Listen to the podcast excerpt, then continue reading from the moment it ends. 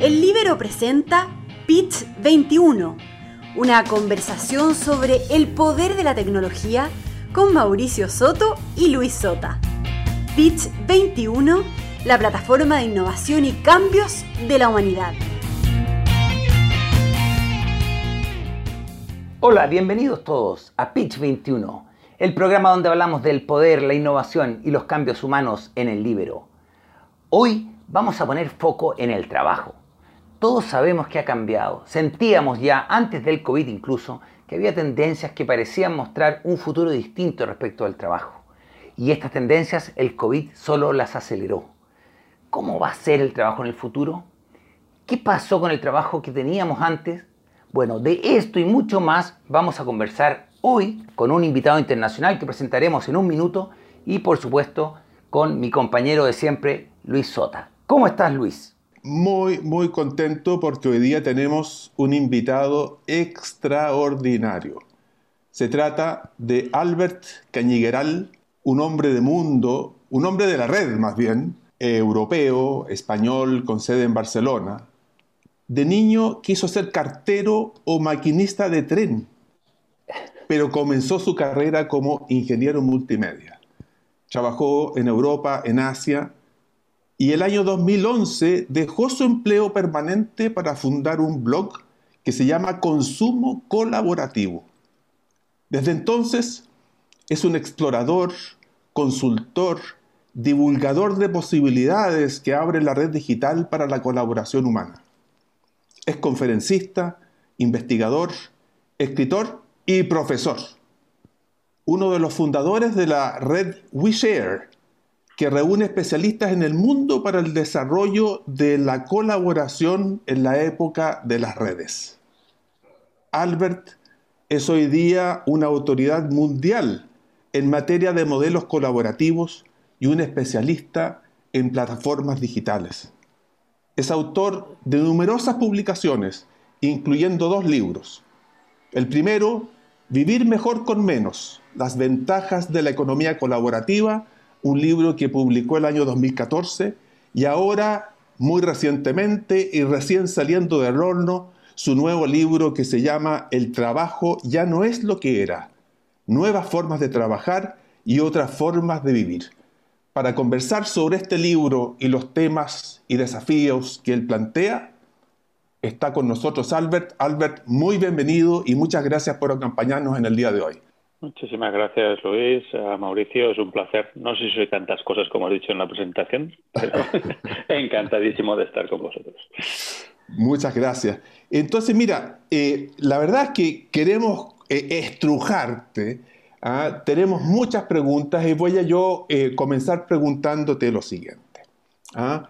Tú en tu libro describes muy bien cómo en, en el siglo XX ¿ah? Eh, maduró y floreció lo que se ha llamado el modelo fordista, el modelo laboral fordista, donde tener un trabajo era prácticamente sinónimo de tener un contrato de duración indefinida, vacaciones pagas, eh, seguro de salud, contribución a un fondo de pensión y otros beneficios.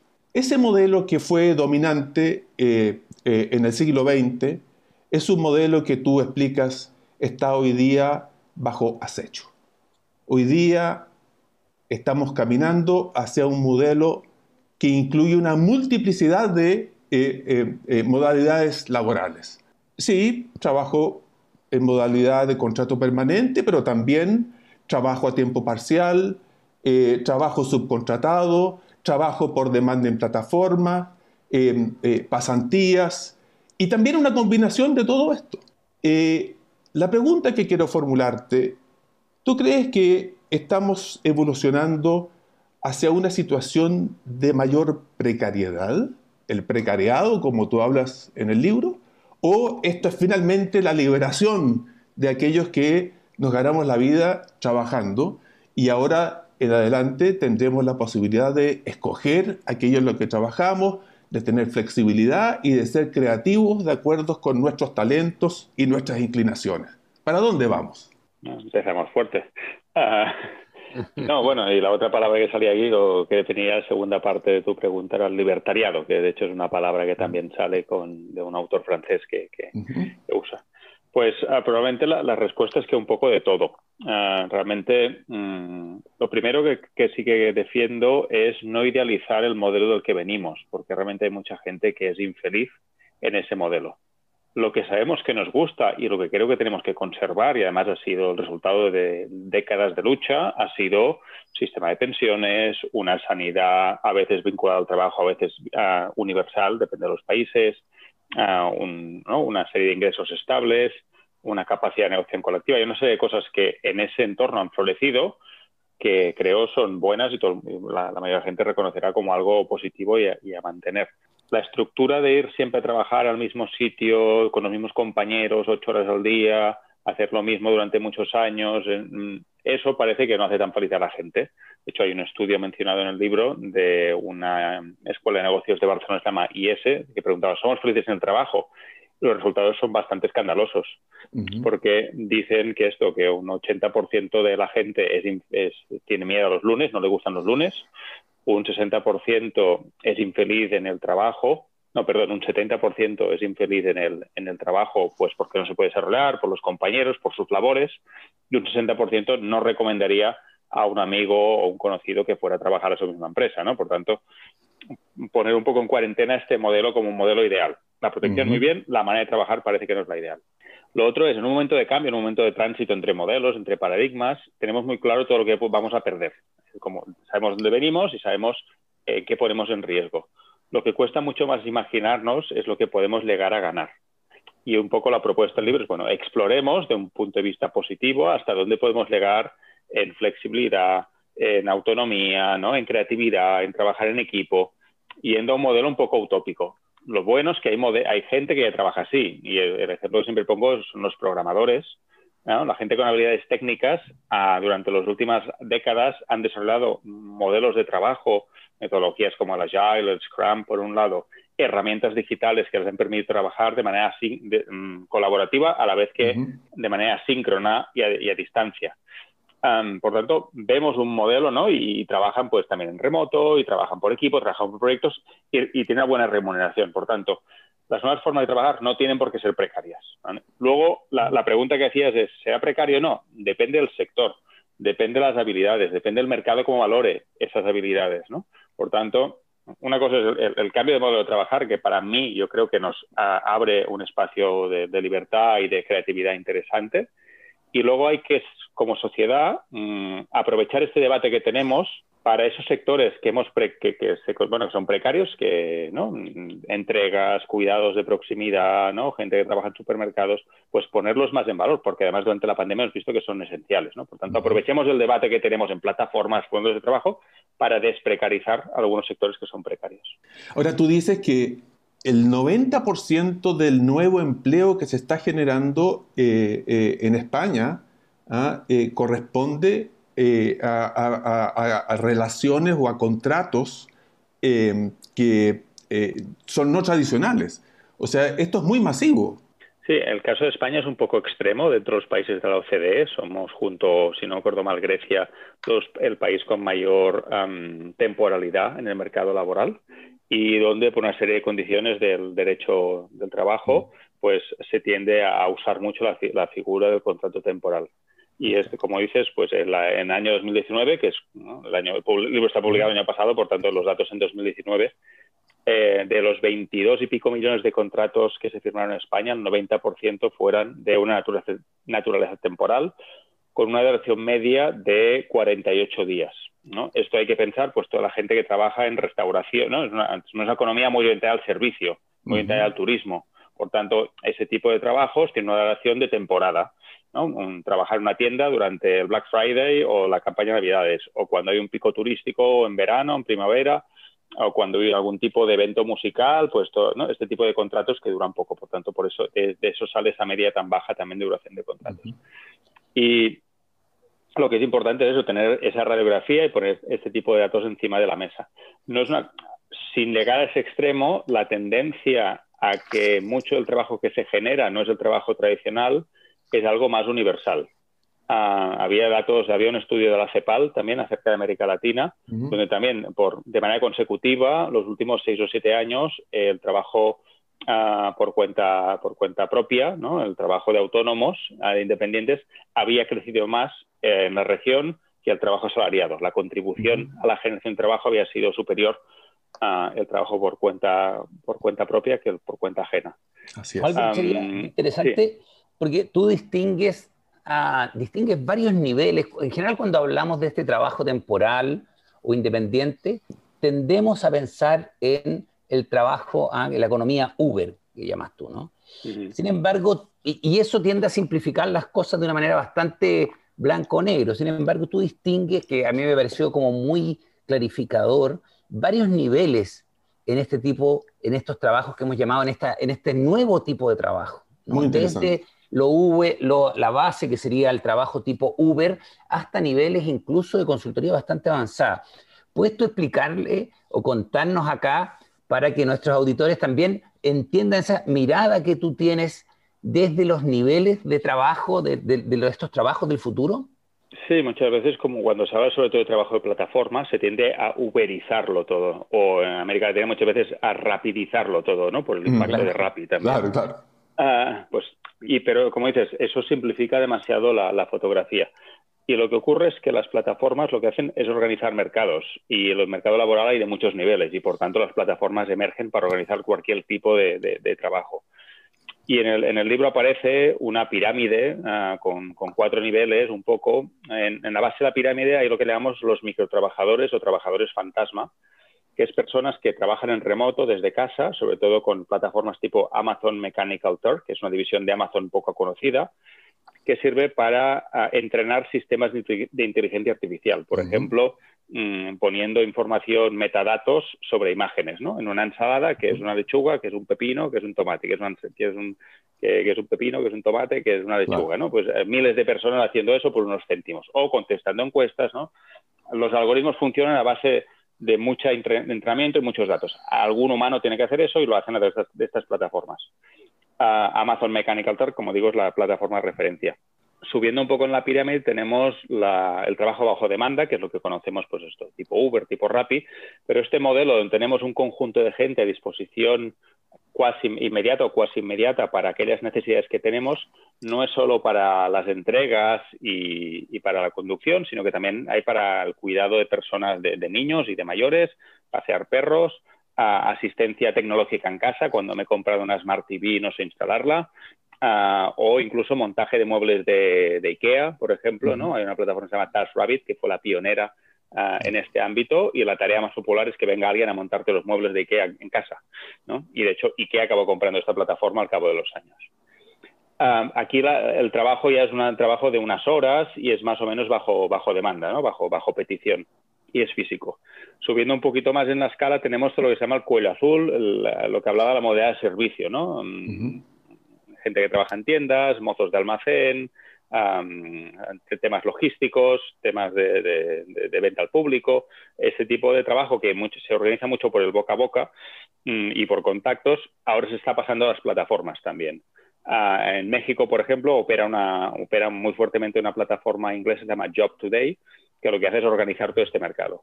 Y son millones y millones de contratos por su alta temporalidad. El volumen de contrato que mueven estas plataformas es bastante increíble. Luego, subiendo de nuevo en la pirámide, tenemos a los trabajadores de cuello blanco que trabajan en plataformas tipo Workana, ¿no? de origen argentino en este caso, o freelancer.com, que creo que es ah, salvadoreña, si no me acuerdo mal, y luego Upwork, por ejemplo, esta, es, esta es americana. ¿no?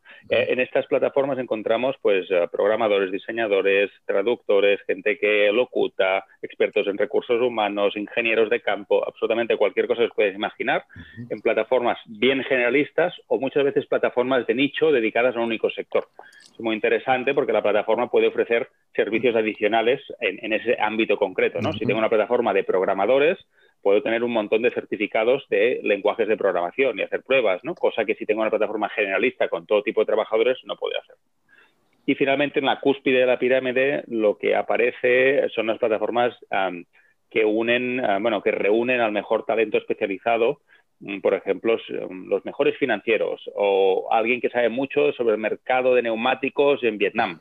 ¿no? Y esta gente que no la vas a contratar permanentemente y probablemente tendrán tarifas muy altas, los puedes contratar desde una llamada de una hora, hay plataformas que funcionan con una llamada de experto de una hora, a mm, como interim management de, unos meses ¿no? para un proyecto concreto. Y como digo, sobre todo están emergiendo en plataformas por todos lados, de todo lo que os podáis imaginar. Por tanto, uberizarlo todo es un error. Súper interesante eh, esta eh, eh, discriminación de categorías diferentes, cada una con sus posibilidades y sus desafíos propios, ¿ah? tanto para los trabajadores y para las empresas. ¿ah? Y con eso quisiera conectar con un tema que, tú planteas usando el caso de la, de la, compañía farmacéutica Novartis. Tú planteas que esa compañía eh, desde ya tiene la política de tener un 50% de sus colaboradores con contrato eh, en modalidad eh, indefinida y el otro 50% de sus colaboradores en alguna de eh, estas otras modalidades alternativas y novedosas que tú acabas de describir. Em, esto plantea un, desafío que tú esbozas eh, eh, en tu libro para las empresas. ¿Cómo se gestiona una fuerza de trabajo tan diversa? ¿Ah? Eh, entonces, eso quisiera eh, que, poder eh, conversar contigo. ¿Cómo, hace una compañía como Novartis? Y yo creo que una enorme compañía, un enorme número de compañías, de hecho todas de aquí a muy poco van a estar con un modelo similar. ¿ah? ¿Cómo se gestiona una fuerza de trabajo con modelos contractuales y relaciones laborales tan diversas? como dices, es un buen reto al respecto, recomendaría una lectura reciente que ha salido en la Harvard Business Review del mes de diciembre de 2020. Hay un par de artículos que hablan de eh, la gestión del, trabajo o de la fuerza laboral bajo demanda y están muy bien. Ah, eso se refiere a un estudio de una universidad y hay datos. Lo primero que dicen es que eh, el 60% es una encuesta a 700 empresas americanas, a directivos y a mandos intermedios, de estas 700 empresas, un 60% hacen un uso muy, muy intenso o bastante intenso de este tipo de plataformas a fecha de hoy y un 50% ah, de ellas prefiere, ah, prevén incrementar de una manera fuerte su uso y un 90% lo ven como una, un factor estratégico para su progreso de, futuro. Por tanto, uh, os recomiendo ese estudio para ver que no estamos hablando de, que no es un invento nuestro esto, ¿no? sino que ya está funcionando. Así es. Lo, primero que diría es que esto en muchas empresas está ocurriendo ya a nivel de gestión de proyectos concretos. Ah, siempre hay aquel director de proyectos que sabe cómo funciona, eh, su sistema de recursos humanos no acaba de funcionar todo bien, por tanto se busca la vida por aquí, tiene un contacto, llama, ¿no? Esto está ocurriendo ya en muchas empresas y, lo hace, y la gestión es bastante errática y muy manual. Por tanto, lo primero es em, entender que eso es una decisión estratégica de la empresa y que hay que tener una arquitectura de la fuerza laboral. Esto no puede ocurrir en, sitios desconocidos de la empresa, sino que tiene que transformarse en una parte estratégica. Del mismo modo que en los años 2000 ah, teníamos una estrategia de Internet, en los años 2010 teníamos una estrategia de tecnologías móviles y de presencia en aplicaciones, en, en, la década de los 20, como empresa, tenemos que tener una estrategia y una arquitectura de fuerza laboral híbrida y crear un ecosistema de talento a nuestro alrededor. Y empezar a, comprender también que el talento, mm, la manera más eficiente de mm, obtener o tener acceso a ese talento no es siempre en propiedad. En propiedad me refiero en como empleado, es decir, un empleado lo tengo en propiedad, no va a trabajar con otras personas, no va a trabajar con competidores, pero a veces muchas veces lo tengo ah, ahí aparcado, entre comillas, sin, sin hacer un uso intensivo de su tiempo. ¿no? Por tanto, para ciertas tareas la relación de empleo tradicional será, seguirá siendo la mejor, pero para proyectos, proyectos, sobre todo de innovación, necesitaremos mucho talento que estará fuera de nuestra empresa. Por lo tanto, estas plataformas, primero tener una estrategia y luego un, acompañamiento tecnológico, nos facilita la gestión de este servicio. Hay varios softwares. Uno que a mí me parece interesante se llama Work Market, ah, que fue comprado por una empresa americana que se llama ADP recientemente.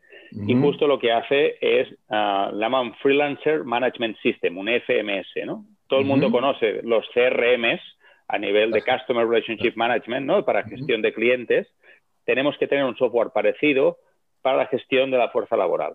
Esto está emergiendo, es bastante novedoso, pero estamos viendo, viendo por ahí. Y, mi recomendación sobre todo es empezar a probarlo mm, a pequeña escala, ¿no? con pequeños experimentos, porque hay muchas fricciones en todo este proceso. Fricciones tecnológicas, de procesos de, procesos de compra. Yo soy autónomo y, ¿no? y freelance y, trabajo en muchas empresas y me encuentro un montón de fricciones desde este lado. ¿no? O a veces incluso mm, acceso a, qué dispositivos de la empresa o incluso si voy físicamente a la oficina, qué wifi qué, qué Wi-Fi le doy, le doy a ese usuario. ¿Le doy la Wi-Fi de invitados o le doy la Wi-Fi corporativa? Ambas respuestas son erróneas, porque, porque en una no tengo acceso a nada y en la otra tengo acceso a demasiadas cosas. Por tanto, probablemente tendré una, una Wi-Fi prevista para este tipo de empleados. E incluso cuando hay celebraciones por éxitos de proyectos o fin de año o algún tipo de celebración, ¿Se le invita o no se le invita a esa persona? ¿Invito a los que están ahí trabajando en ese momento o los que han trabajado a lo largo del año? Bueno, hay, una serie de cuestiones cuando empiezas a avanzar en este campo que sea. Incluso tú en este, eh, en este respecto, tú mencionas que hay compañías que tienen un Chief Freelancer Officer. Sí, sí, es una posición ah, o, un, o, un, gestor de fuerza de talento externo lo importante es que eso no sea decorativo, que no sea como un jarrón que queda muy bien ahí en un rinconcito y que así parecemos modernos. Ah, pero realmente, no tiene, si no tiene una función estratégica, ah, como un nivel de CEO, ¿no? como el nivel de chief, ah, tiene que sentarse pues, con el resto de directivos del board de la empresa y tener un, rol relevante en definir y estar trabajar muy cerca de, de comunicación y de marketing porque al final también hay una parte de atracción de talento. Es decir, yo me voy a ir a trabajar en esas empresas donde crea que hay un buen ambiente de trabajo, ¿no? Cuando puedo escoger dónde trabajar, cuando soy un talento escaso, me voy a ir a trabajar en aquellas empresas donde desde fuera aparezca, o incluso desde dentro, porque lo conozco, tengo amigos ahí, pues sé que hay un buen ambiente de trabajo, me tratan bien, hay libertad, hay flexibilidad y sobre todo un propósito. Muchas veces, uh, mucho este talento busca un propósito superior de la organización. No quiere un sitio donde simplemente es una máquina de hacer dinero, pero está destrozando el Amazonas. Estaremos buscando pues una empresa que tenga un propósito ah, superior al simple hecho de, mover dinero arriba y abajo. Albert, y si esto en verdad es un desafío para las empresas, que indudablemente lo es, como tú lo has ido planteando, para las instituciones, vamos a decir así, sociales principales, el Estado, los ministerios del Trabajo, los seguros, ¿ah? incluso el mundo bancario cuando lo entrega crédito, esto ya es un desafío mayor, o sea, ahí sí que estamos en, ahí sí que estamos desafiados, ¿no? Y al debe, por decirlo de alguna manera. Sí, el, trabajo es una pieza central en nuestras vidas, en nuestra sociedad, y cuando tocamos esta pieza hay muchas, muchas otras piezas que, se mueven también a la vez. Y como dices, algunas de estas son bastante calcificadas y cuestan un poco más de que se muevan, ¿no? Y sí, realmente, de nuevo, con mi propia experiencia, como decías, ¿no? El, tema de la financiación bancaria, eh, si vas a pedir un crédito o una hipoteca con, sin un contrato de trabajo tradicional, no, te hace mucho caso, básicamente. O los sindicatos ah, están muy acostumbrados, han florecido, crecido en un entorno donde había una continuidad en el espacio del tiempo laboral, en la oficina, en la fábrica, en la escuela, en el supermercado en el momento que se fragmenta el espacio y el tiempo de trabajo, mm, ese, primero ese sentimiento de pertenencia y, grupal se fragmenta también, es más difícil. y, luego la, acción colectiva también se dificulta. Y los sindicatos, por el momento, la mayoría han preferido seguir defendiendo a los empleados tradicionales y este grupo de trabajadores como no, no tradicionales, la, la relación, la gestión está siendo complicada. Y luego el sistema de protecciones sociales también ha sido diseñado pensando en una manera correcta de trabajar ah, que está muy bien protegida. Muchas veces las formas mm, que no encajan en ese modelo quedan fuera del nivel de protección deseable para la sociedad. Y esto lo hemos visto ahora en la pandemia. Ah, puedo hablar en primera persona del caso español, que es el que conozco más. Desconozco los detalles del caso, del caso chileno. Pero aquí cuando con la pandemia se ha parado la actividad económica, ah, los asalariados tienen un mecanismo que se llamaba ERTE, ah, un expediente de regulación de empleo temporal, es decir, un, despido temporal que estaba previsto, estaba documentado, estaba todo más o menos operativizado.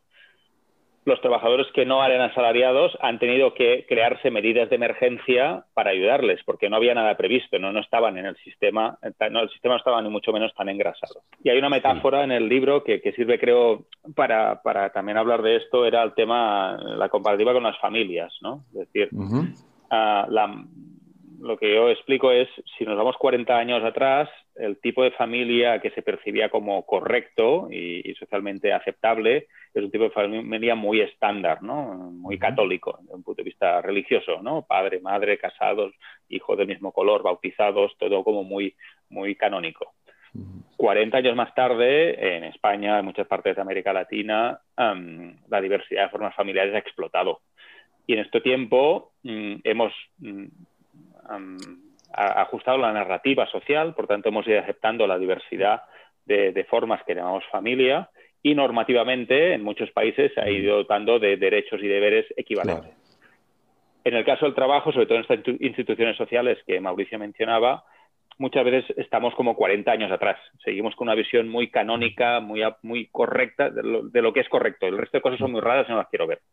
Ah, bueno, tenemos que empezar ese tránsito. Lo que creo que no tenemos son 40 años, tenemos que ir un poquito más deprisa. claro.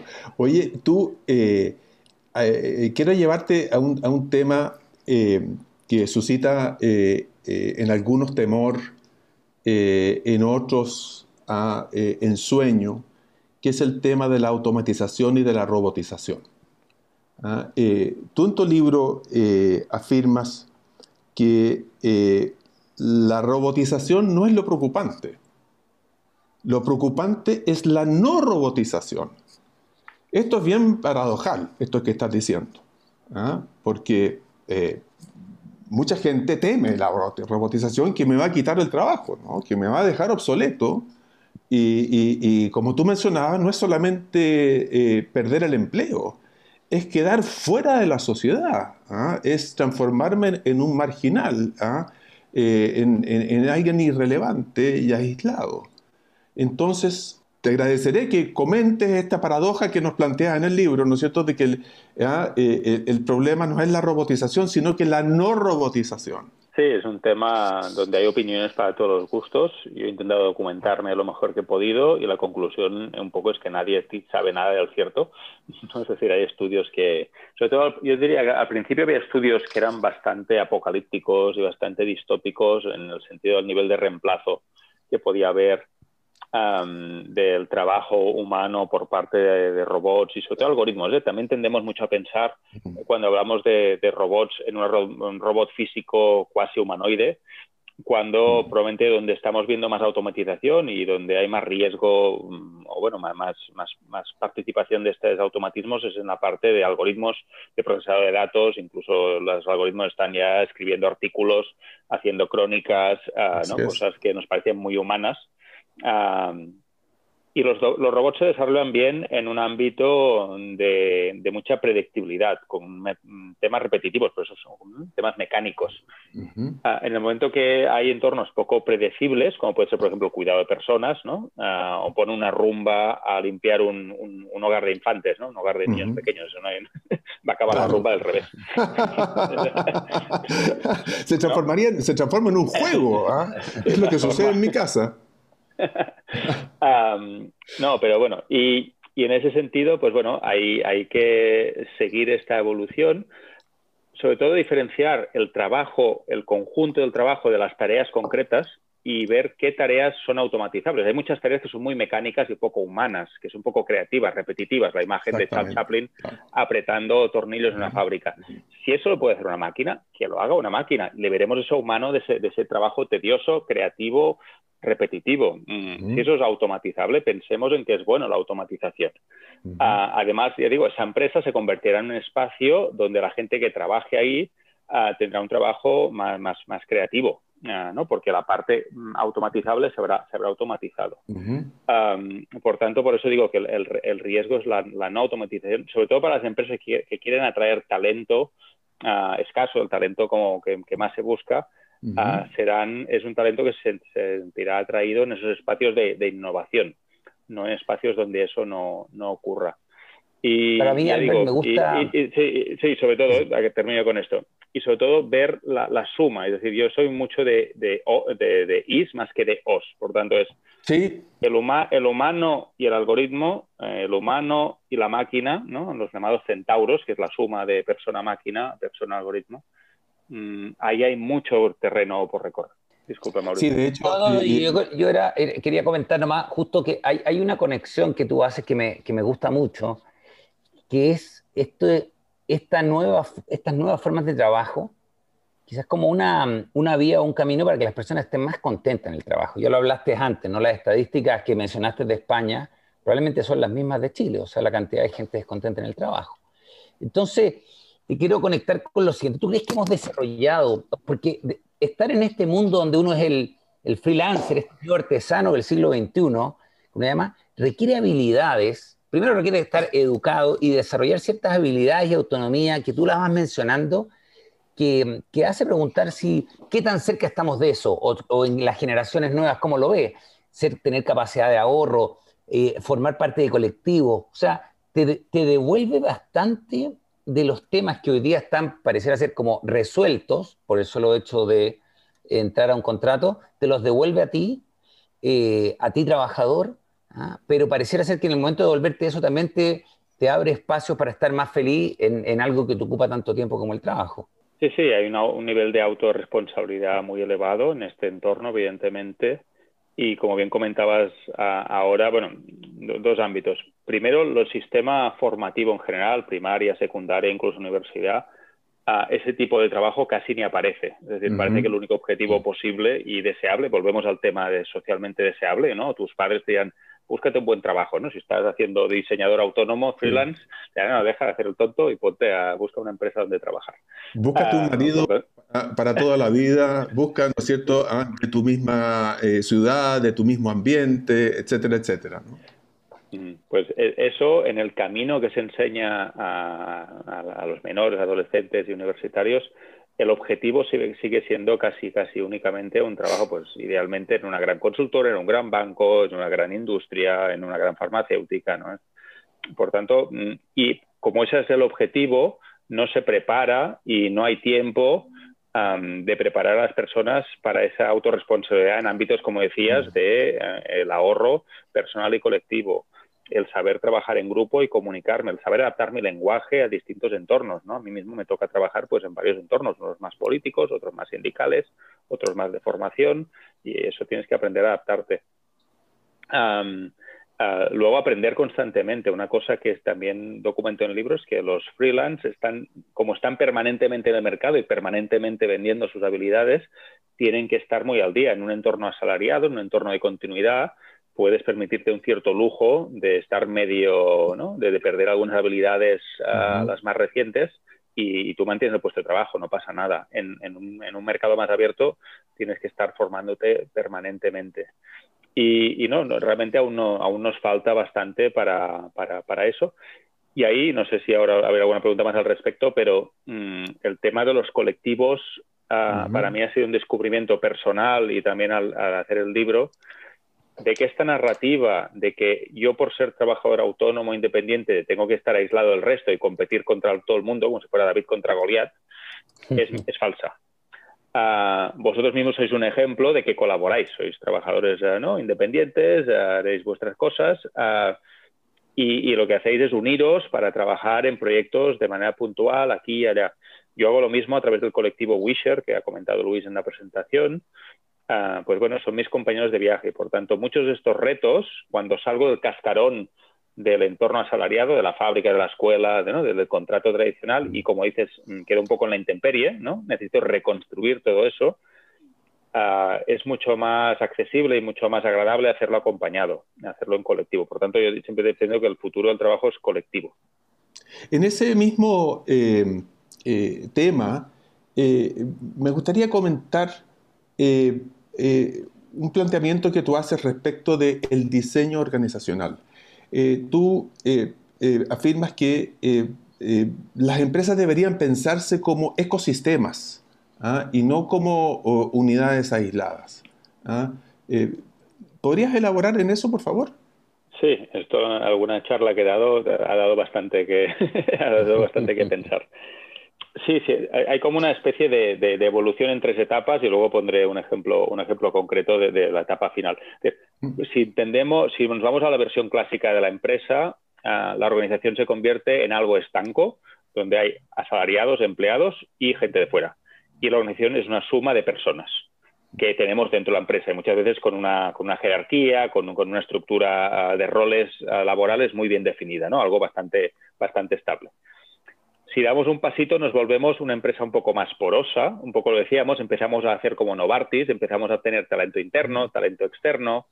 Esas prácticas de talento interno, talento externo van a empezar a permear también hacia adentro y nos vamos a convertir en una empresa, uh, una organización que nos parecemos más a un ecosistema de talento. Es decir, ya, ya, no vemos a las personas en un puesto estático con un título que dice lo que pueden hacer y lo que no mm. pueden hacer, sino que de manera muy natural gravitaremos a un escenario donde la organización se ve a sí misma como, mm, como digo, un, ecosistema de talento interno y, externo que se, va, que se va combinando en función de, de los proyectos. Y en el momento que empieza a haber talento, podemos imaginarnos, por ejemplo, un diseñador, una diseñadora gráfica que trabaje en el sector mm, de la moda, para poner un ejemplo. Resulta que trabajará con la empresa de la moda A mm, dos veces al año, tres veces con la empresa B y cuatro veces con la empresa C. Resulta que también habrá un patronista que hace diseño de vestidos, que trabajará pues con la empresa A, con la empresa. Ese talento ya no me pertenece, ya no es de la propiedad del asalariado, sino que se convierte en un talento del ecosistema. Y por tanto, aquellas empresas que yo veía como competidoras, resulta que serán complementarias y vamos a compartir parte del talento que tiene sentido. Y aquí el ejemplo más obvio de explicar es el de Hollywood. Es decir, Hollywood es un mm. ecosistema de gente que sabe localizar, que saben de catering, que saben de dirección de fotografía, saben escribir, hay actores. Ah, hay los estudios de Hollywood, que son una parte estable, ah, pero todo el resto del talento está compartido. ¿no? Un maquilador, maquiladora va a trabajar con varias películas, varios estudios a lo largo del año o los años. Y lo que hace el ecosistema es cuidar al conjunto del talento, sobre todo para que no se vaya a trabajar a otro sector, no se vaya a trabajar a otro ecosistema. Ahí sí que lo Ecosistema, claro que trabaje para otro estudio de Hollywood, que trabaje para otra empresa de moda, ese no debería ser un problema cuando empieza a compartir talento. Ah, el reto es que se me vaya a la industria petrolífera, que me vaya, que me vaya a la industria ah, de los, de, los anuncios, si quieres, ¿no? en vez del cine. Y, esa es la visión un poco de ecosistémica. Está muy bueno. A ver, quería preguntarte lo siguiente. Hay una parte también en el libro está, que, que tú eh, dices, no, no lo voy a citar, pero, pero está muy en esta línea, es lo importante de hacerse las preguntas correctas. Y ese es un tema recurrente nuestro aquí en Pitch 21. Decimos, bueno, cuando si uno se hace las preguntas correctas, tiene posibilidad de llegar a respuestas que le abren escenario y posibilidades. lo que pasa es que muchas veces nos hacemos una pregunta incorrecta y respondemos, entonces al responder la pregunta incorrecta no llegamos a destino. Entonces queríamos preguntarte cómo tú te mantienes estimulado, conectado, para hacerte las preguntas correctas. Porque con lo rápido que avanza el mundo es muy fácil perderse y quedar con el paradigma antiguo ah, y la pregunta antigua para la realidad nueva. Bueno, sí, sobre todo vuelvo al acompañamiento.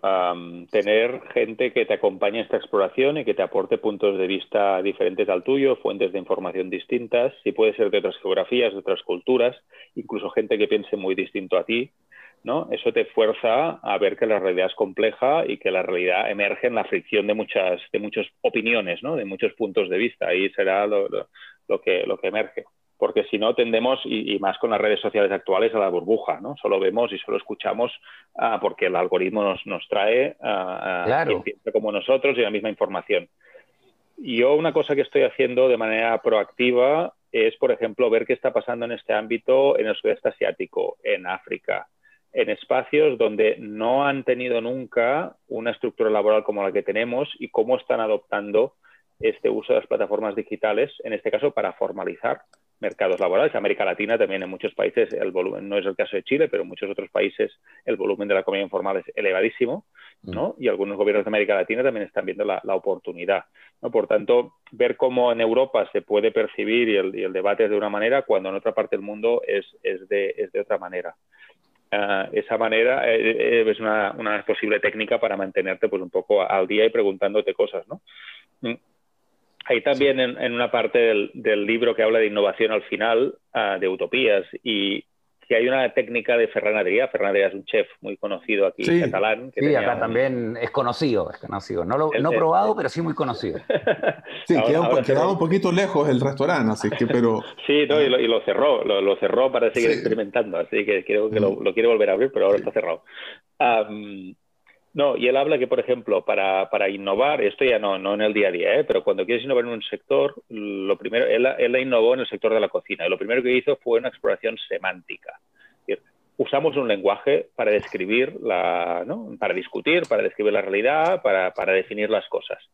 Y muchas veces ese propio lenguaje es lo que autolimita las posibilidades de las cosas.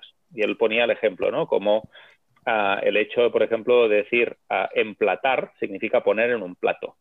Pero si resulta que quiero servir una sopa en una copa, que sería encopar, ¿no? Porque él servía sopa en copas en vez de en el plato, ¿no? Ah, o del mismo modo decíamos un menú. Un menú casi por definición, pues son dos o tres, tres platos, ¿no? Primero, segundo, postres, más o menos, es lo que entendíamos como un menú del día en muchos países. Él hizo un menú de 30 platos, más pequeños, pero no puedes comer 30 platos grandes, pero... Mm. Y romper, ¿no? A partir de, las definiciones, ah, te obligas a pensar de, otra, de otra manera, ¿no? Justamente tú... es otra, una, manera interesante ahí. justamente eh, en eso tú eh, eh, estás proponiendo un lenguaje nuevo para eh, concebir eh, lo laboral. ¿ah? Tú hablas de colectivos, hablas de tribus, hablas de ecosistemas, de talento, y en fin. ¿ah? Eh, ¿cómo, crees, continuando con esta línea del nuevo lenguaje, ¿ah? cuáles crees tú que son las categorías para, para poder pensar y conceptualizar esta nueva realidad que va eh, surgiendo. tenemos un lingüista, además yo hablo, hablo, mal todos los idiomas que hablo, así que... Ah, mm, no, bueno, sobre todo prueba y error, ¿eh? y, empezando a, a, ver estas cosas que no sabemos definir bien, que emergen, a mí, por ejemplo, ¿no? Y a veces usando cosas como el neo, ¿no? Neo sindicato, neo tribu, neo cosas de estas, ¿no? Es como aquello que conocemos, pero un poco distinto. Pues bueno, usemos el concepto que conocemos, pongámosle un neo para que suene moderno y, empecemos a, definir un poco todo esto. Luego, tomando fuentes, ¿no? Una cosa que también me pasó en el libro, al leer muchas fuentes, pues había lenguaje nuevo en esas fuentes y cada autor tenía que inventarse alguna palabra propia como hablamos del libertariado, por ejemplo, ¿no? En contra del precariado hay un autor, Dennis Pennell, que habla del libertariado. Pues bueno, tomar esa palabra, si servirá o no servirá, no sé, pero podemos hablar de un concepto nuevo. O un concepto en inglés que no he sabido traducir aún al castellano, se llama slasher. Eh, el slash es la barra separadora, si miráis al teclado del ordenador, es lo que está encima del 7, ¿no? Y por tanto decir, ¿no? esa persona que es cocinera por la mañana, profesora de música por la tarde y algún fin de semana resulta que, hace de DJ. Es un slasher, ¿no? Y cada, y cada vez más LinkedIn de la gente, pues tienen, soy A, B y C, ¿no? Ya no se definen de una única, manera. Esa es otra palabra interesante. O los cobots, que son los robots que son mis compañeros de trabajo, ¿no? O los teleinmigrantes, que esas personas que no emigran, pero trabajan siempre para, para empresas de fuera, a través de plataformas de este tipo. Bueno, empecemos a sumar esto y vemos que nos faltan. Mm, es un trabajo colectivo, y yo no tengo ni mucho menos todas las respuestas, uh, y sino que es ir sumando, bueno, invenciones de la gente y, ver qué tiene sentido y qué no. Sobre todo, ser conscientes de que el lenguaje es la herramienta que tenemos para crear esos futuros y es importante que lo vayamos evolucionando. Muy interesante, Albert. Eh, este, y te, agradezco mucho tu libro porque eh, realmente eh, es el libro de un explorador que sabe que eh, toda conceptualización de esta reinvención del mundo de las organizaciones y del trabajo es, algo, es un fenómeno en curso, ¿ah? eh, es un fenómeno emergente en desarrollo y que no tenemos todavía un, lenguaje eh, estandarizado ¿ah? para hablar de lo que está ocurriendo y por lo tanto orientarnos y tomar acción de una forma este, siempre efectiva o eh, generalmente efectiva. Em, eh, muchas gracias por tu libro. Eh, es realmente no solamente interesante por los contenidos, sino que lo encuentro muy valioso por el estilo, ¿ah? un, estilo de exploración y un estilo que, que ve las amenazas, y, busca entonces cómo mitigarlas, que ve las oportunidades y también busca cómo aprovecharlas. ¿ah? y eso lo valoro porque estamos viviendo en un mundo muy polarizado, ¿ah? donde es muy fácil ver nada más que las amenazas y entonces adoptar una actitud de protección. ¿ah? o ver nada más que lo positivo y tener una visión triunfalista que enseguece a los problemas y desafíos que no están resueltos. Así que te quiero eh, agradecer el libro, te quiero agradecer eh, esta conversación ¿ah? y, este, y quiero finalmente eh, entregarle la palabra a, Mauricio y, a ti para que nos hagas algunas observaciones finales. Sí, muchas gracias Luis. Sí, yo creo que es un libro muy en el espíritu que hemos querido implantar en Pitch 21, ¿ah? una exploración, ¿ah? sin tener, sí, hacer una exploración que nos permita hacernos las preguntas, a ¿ah? llegar a las preguntas correctas y a partir de ahí empezar a movernos. Así que muchas gracias.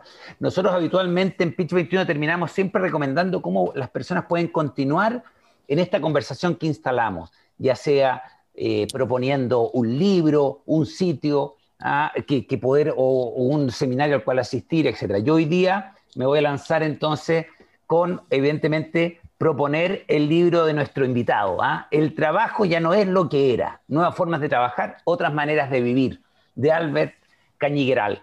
Está en Amazon, ¿ah? está en formato Kindle, eh, y bueno, y en casi todas las plataformas en realidad de, venta de libros. Eh, así que ahí ustedes lo pueden encontrar y profundizar de una manera más ¿ah? estructurada todo lo que hemos conversado hoy. Y tú, Albert, ¿qué, nos sugerirías para seguir vivos en esta conversación?